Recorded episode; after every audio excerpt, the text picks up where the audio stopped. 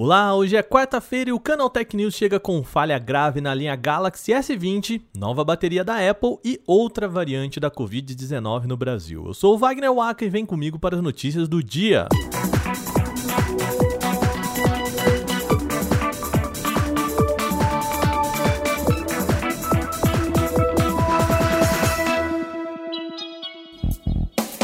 A gente começa o programa falando de problemas na linha Galaxy S20.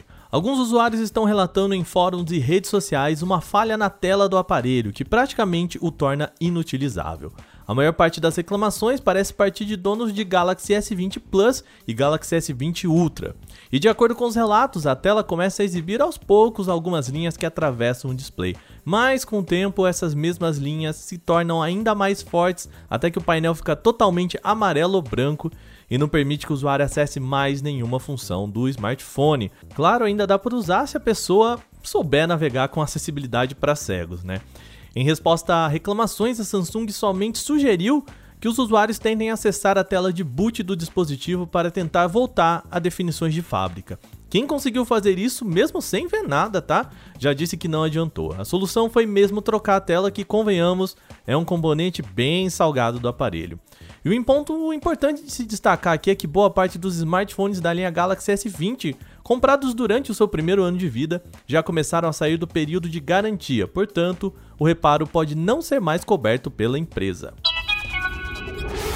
Agora vamos falar de mais um produto da Apple, essa grande empresa de acessórios, quer dizer, essa grande empresa de smartphones. Lembra que no ano passado a maçã anunciou a volta do MagSafe, aquele dispositivo que pode ser acoplado na traseira dos iPhones? Pois é, agora a Apple está lançando uma bateria MagSafe que funciona como uma alimentação extra de energia para ser acoplada às costas do iPhone 12. O acessório permite que todos os celulares da série iPhone 12 sejam recarregados magneticamente ao acoplar a bateria na tampa traseira dos smartphones. Simples assim, encostou, ele já começa a carregar.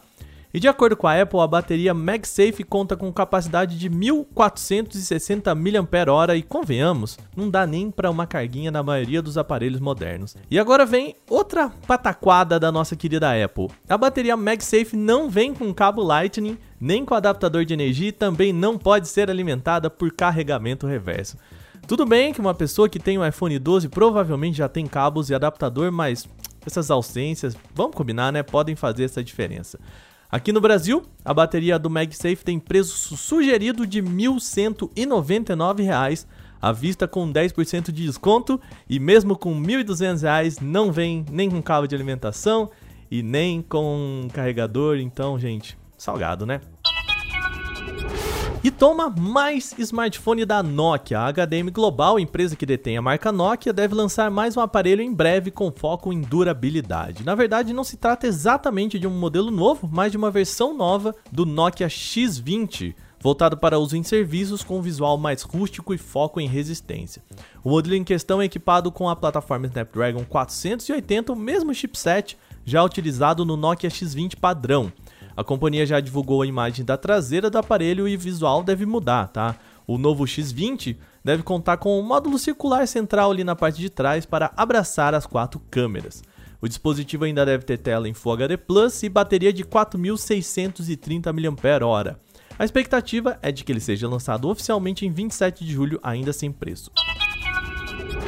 O Google Fotos já permite que você crie álbuns em colaboração com amigos e familiares, mas agora o serviço em nuvem vai deixar você solicitar imagens diretamente para os seus contatos. Sabe aquele meme do manda foto de agora? É tipo isso, só que pelo Google Fotos. O recurso é chamado de Ask Friends for Photos, o que pode ser traduzido literalmente como peça uma foto a um amigo.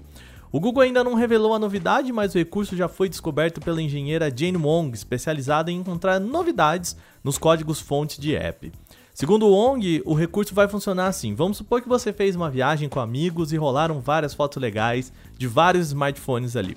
Você poderia então enviar um link para os colegas e pedir que eles alimentem essa pasta com as imagens. Ainda não se sabe quando o Ask Friends for Photos será lançado em definitivo para o Google Fotos. Como se trata apenas de um traço de código, significa que tudo está em fase de desenvolvimento, então fica a expectativa de que o recurso chegue logo para a gente. E agora o assunto é a pandemia da Covid-19. Identificada pela primeira vez na Colômbia, a variante B1621 do coronavírus chegou oficialmente ao Brasil através da Copa América. De acordo com as autoridades de saúde brasileira, dois homens de 37 e 47 anos que integravam as delegações de Equador e Colômbia testaram positivo para a Covid-19 e os exames mostraram que se trata da nova cepa. A principal novidade e uma notícia ruim aqui é que esta variante é mais transmissível. Ela foi identificada pela primeira vez em janeiro deste ano na Colômbia e desde então esta cepa do coronavírus se espalhou por pelo menos 19 países. Quanto ao rastreamento do coronavírus, a variante colombiana integra apenas a lista de alerta, entre aspas, da Organização Mundial da Saúde. Isso quer dizer que ela ainda precisa ser melhor monitorada e estudada para que se chegue a um consenso dos seus riscos para a saúde pública global. No entanto, cientistas já apontam algumas de suas características baseadas nas mutações que a nova variante acumula.